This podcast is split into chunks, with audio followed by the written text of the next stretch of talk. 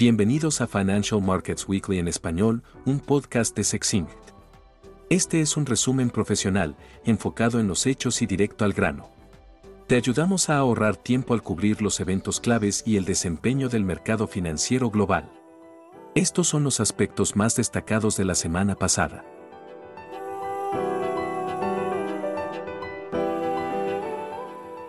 Los activos de riesgo se negociaron al alza y los principales índices de acciones del mundo cerraron un sólido trimestre y un fuerte primer semestre del año.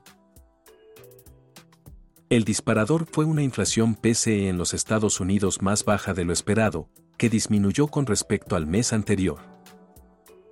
Otros factores que influyeron fueron una revisión positiva del Producto Interno Americano para el primer trimestre del año, solicitudes de desempleo a la baja y buenas cifras de ventas de viviendas nuevas. Cubramos el frente económico antes de pasar al rendimiento de las acciones en los primeros seis meses del año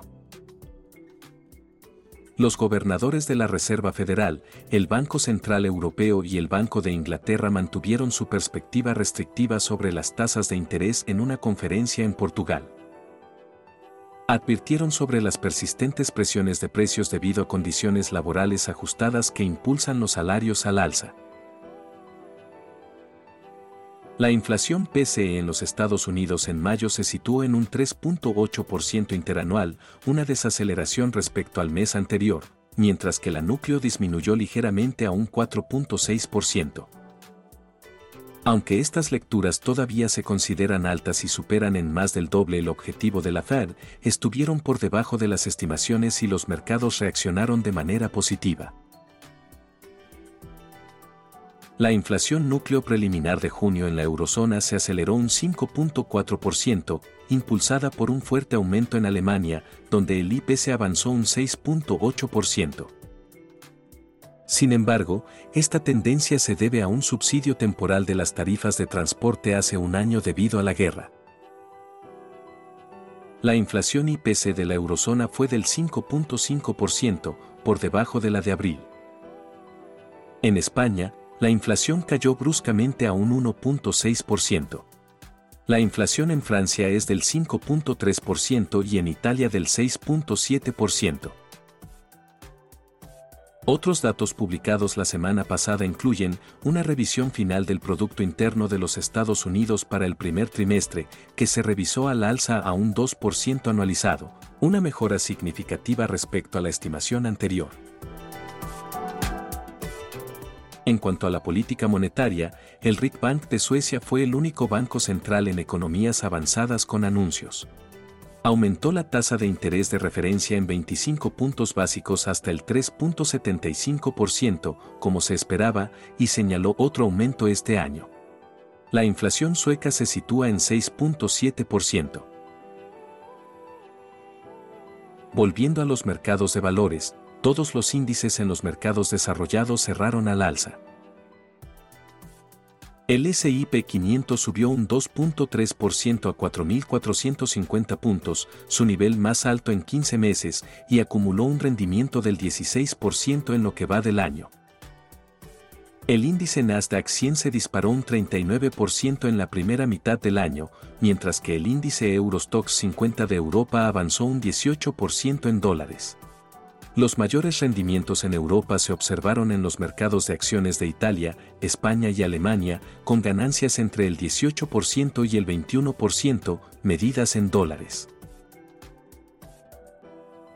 Los mejores rendimientos entre las grandes empresas americanas incluyen a Nvidia con un aumento del 190%, Palantir Technologies y Meta, ambas con un rendimiento del 140% en lo que va del año. En Europa, los ganadores destacados incluyen al líder de moda HM y al fabricante de semiconductores ASM con una ganancia del 65%, seguidos por Rolls-Royce Holdings, Unicredito y Ferrari. En el espacio de Megacaps, Apple alcanzó una valoración de 3 billones de dólares por primera vez. La compañía también fue la primera en alcanzar el umbral de un billón en 2018 y en romper el techo de los 2 billones en 2020.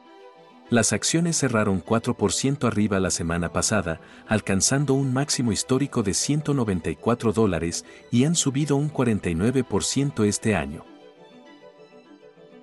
Apple se está negociando a un ratio precio-ganancias de 33 veces, en comparación con un múltiplo de 24 para el índice SIP 500 y 35 veces para el Nasdaq 100.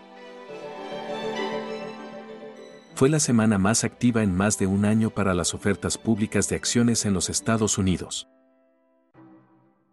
Tres empresas de diferentes sectores se listaron en la Bolsa de Nueva York, con valoraciones superiores a un billón de dólares. Estas son, la aseguradora de daños y propiedades, Fidelis, la empresa de servicios petroleros, Kodiak Gas Services y el operador de tiendas de segunda mano, Severs Value Village. Esta última fue la única que cerró la semana significativamente al alza. Algunos puntos finales para completar este episodio. Los mercados de materias primas operaron de manera mixta con los futuros de maíz y trigo cayendo bruscamente en Chicago por las fuertes lluvias. Además, el Departamento de Agricultura de los Estados Unidos aumentó sus estimaciones de área de siembra para este año. El maíz cayó un 16% en la semana a 4 dólares con 88 y el trigo un 13% a 6 dólares con 51, después de un rally durante varias semanas debido a las condiciones de sequía. El petróleo operó firme, con el Brent subiendo un 1.4% a 75 dólares y el WTI subiendo un 2% a 70.7. Los mercados de divisas tuvieron poca volatilidad, con el índice del dólar terminando sin cambios y el yen japonés como el principal perdedor. El yen cayó medio punto porcentual a 144 frente al dólar y sigue siendo la moneda de peor desempeño entre los países desarrollados. El Banco de Japón señaló una posible intervención en el mercado si la depreciación se acentúa. El euro cerró en 1,09 y la libra esterlina en 1,27 contra el dólar. La postura restrictiva de los banqueros centrales impulsó los rendimientos de los bonos a dos años algunos puntos básicos hacia arriba. Los bonos estadounidenses tienen un rendimiento del 4,88%, los chats alemanes del 3,27% y los bonos del Reino Unido del 5,26%. Todas las principales curvas de rendimiento siguen invertidas, con una pendiente para la curva de los Estados Unidos de menos 106 puntos básicos. En los mercados de criptomonedas, Bitcoin opera sin cambios a 30.500 dólares, pero Litecoin y Bitcoin Cash, dos monedas que surgieron como bifurcaciones de la cadena principal de Bitcoin hace años, se dispararon un 25% y un 41% respectivamente. Litecoin alcanzó una valoración de 8.200 millones y Bitcoin Cash de 5.600 millones de dólares. Ambas alcanzaron el top 12 entre las principales criptomonedas. Eso es todo por esta semana. Por favor, suscríbase al canal y ayúdenos a promocionarlo.